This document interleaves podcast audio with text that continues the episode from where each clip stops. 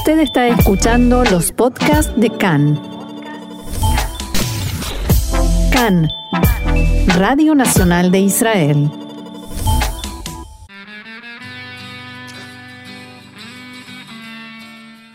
Esta semana en la historia, acontecimientos grandes y pequeños en la vida del Estado de Israel.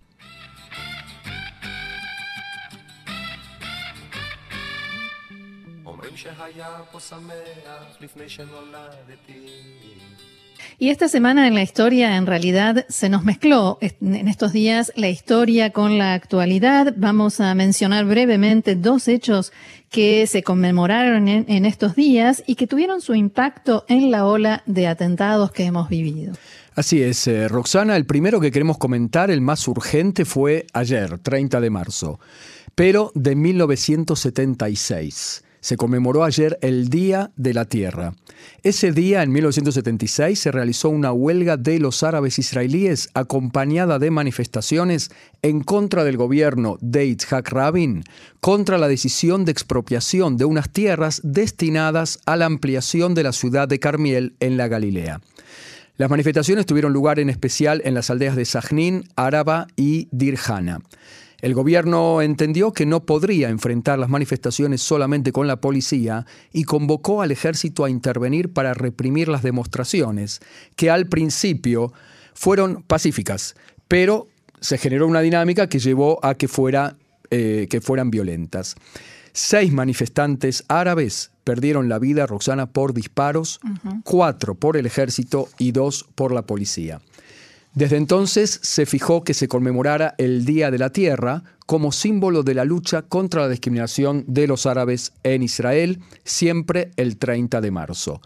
Por eso ayer existía el temor aquí en Israel de que hubiera nuevos atentados perpetrados por árabes israelíes, pero por suerte, a pesar de los temores de una escalada seria, la jornada de ayer pasó sin eh, mayores incidentes porque hoy tuvimos lamentablemente otro atentado todos los años se, produce ese temor, esa sospecha de que algo puede suceder y la pregunta es, ¿cuál es la importancia del Día de la Tierra en la historia de los árabes israelíes en particular y de Israel en general? Sí, el Día de la Tierra o las manifestaciones del 76 se toman como la primera vez que los árabes israelíes toman acción por su estatus igualitario en el país.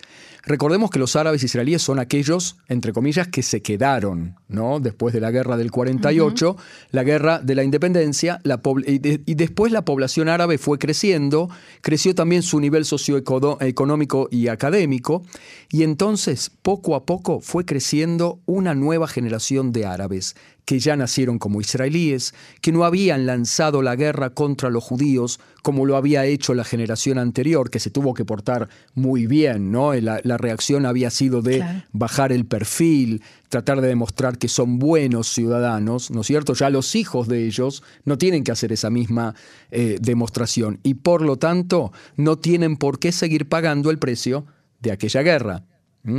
Si eran ciudadanos de un Estado de Derecho, entonces estas confiscaciones arbitrarias no tenían por qué ser toleradas. Marcelo, ¿cuál es la segunda conmemoración de esta semana?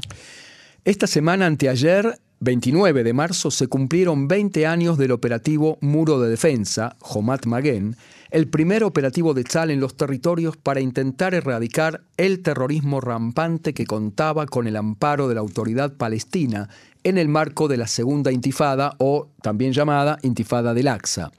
Fue de hecho el único operativo militar en Judea y Samaria, en Cisjordania, hasta el día de hoy. Los atentados eran muchos y eran duros. Recordemos que estamos hablando de la era del terrorismo suicida. Casi todos los días un autobús era volado en pedazos por un palestino equipado con una bomba en su barriga, dejando un tendal de muertos.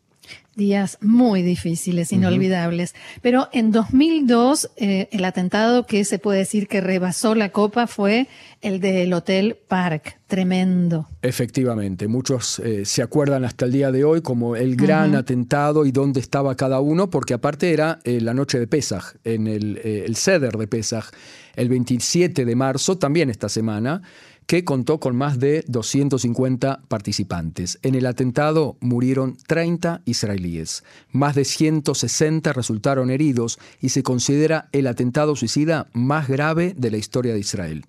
quedó mucho, quedó para la historia como el atentado que disparó el operativo Muro de Defensa. En el operativo, Tzal logró acabar con buena parte de la infraestructura terrorista, tanto de la autoridad palestina como del Hamas. Entre muchos episodios, el presidente de la autoridad palestina, Yasser Arafat, fue obligado a permanecer encerrado en la Mucata, en su despacho en Ramallah, y allí se descubrieron documentos que probaban que Arafat sí amparaba y financiaba el terrorismo de grupos como Hamas, Tanzim, las Brigadas de los Mártires de Al-Aqsa, estas últimas alineadas con su partido, el Fatah.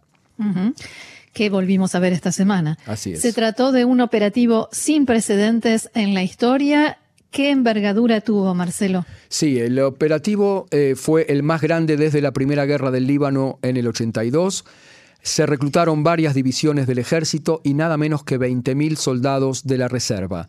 En el operativo, Tzal tomó control de todas las ciudades y aldeas palestinas, salvo en la zona de Hebrón y en Gaza. Recordemos que ya existía la división en territorios A, B y C. En Cisjordania, los A y B estaban controlados por la autoridad palestina y el operativo borró esas tres denominaciones de un plumazo. Más allá de esto, ¿cuál fue el resultado, el costo de este operativo?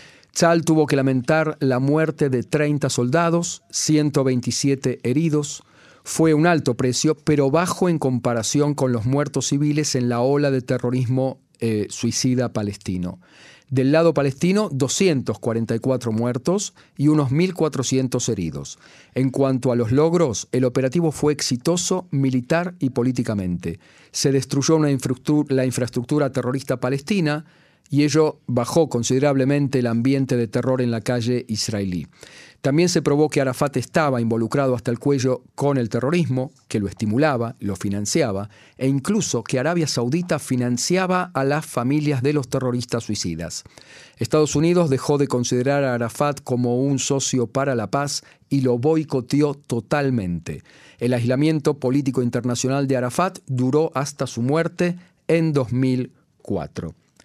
Y por eso hay algunos hoy en día en Israel, Roxana, que están hablando de que frente a la ola de, terrorismo, otra vez Israel debería tomar una iniciativa como, aquella del operativo Y por eso lo traemos aquí, a esta semana, en la historia de Israel.